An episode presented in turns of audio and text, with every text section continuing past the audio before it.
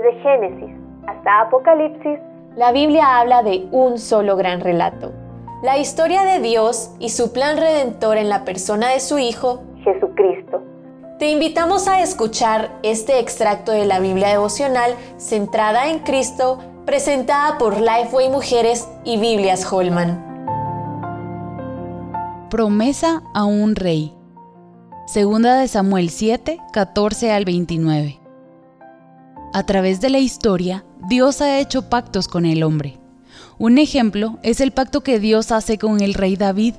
En este pacto el Señor promete a David y a Israel que el Mesías vendría de su linaje, de la tribu de Judá. Aunque la promesa inicia con un hijo de David, Salomón, que le sucedería en el trono y sería quien construiría el templo, luego Dios le promete un reino eterno. Salomón, como hijo de David, conocía las enseñanzas y las promesas del Señor. Bajo estas circunstancias, inicia y termina el templo que David había querido levantar, que al terminarlo, el Señor responde y le hace una promesa a Salomón.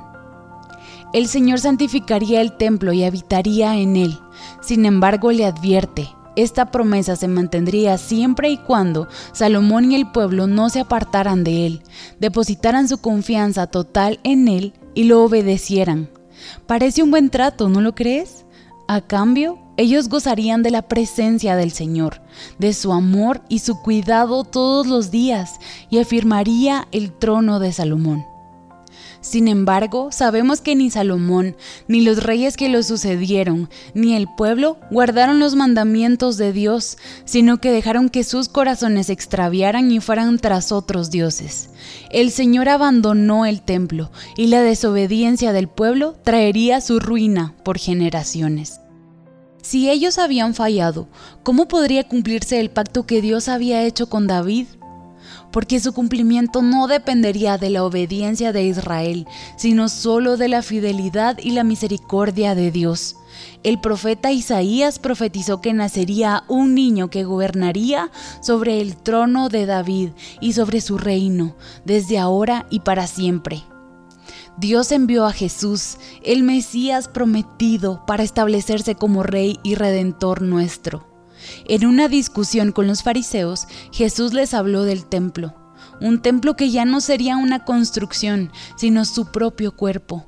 Con Jesús el pacto se cumpliría y gracias a su sacrificio ahora nosotras somos parte de ese reino eterno.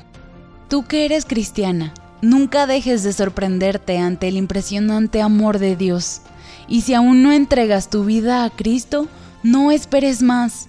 Ven al perfecto y santo Rey, quien con su sangre pagó por tus pecados y te ofrece vida eterna.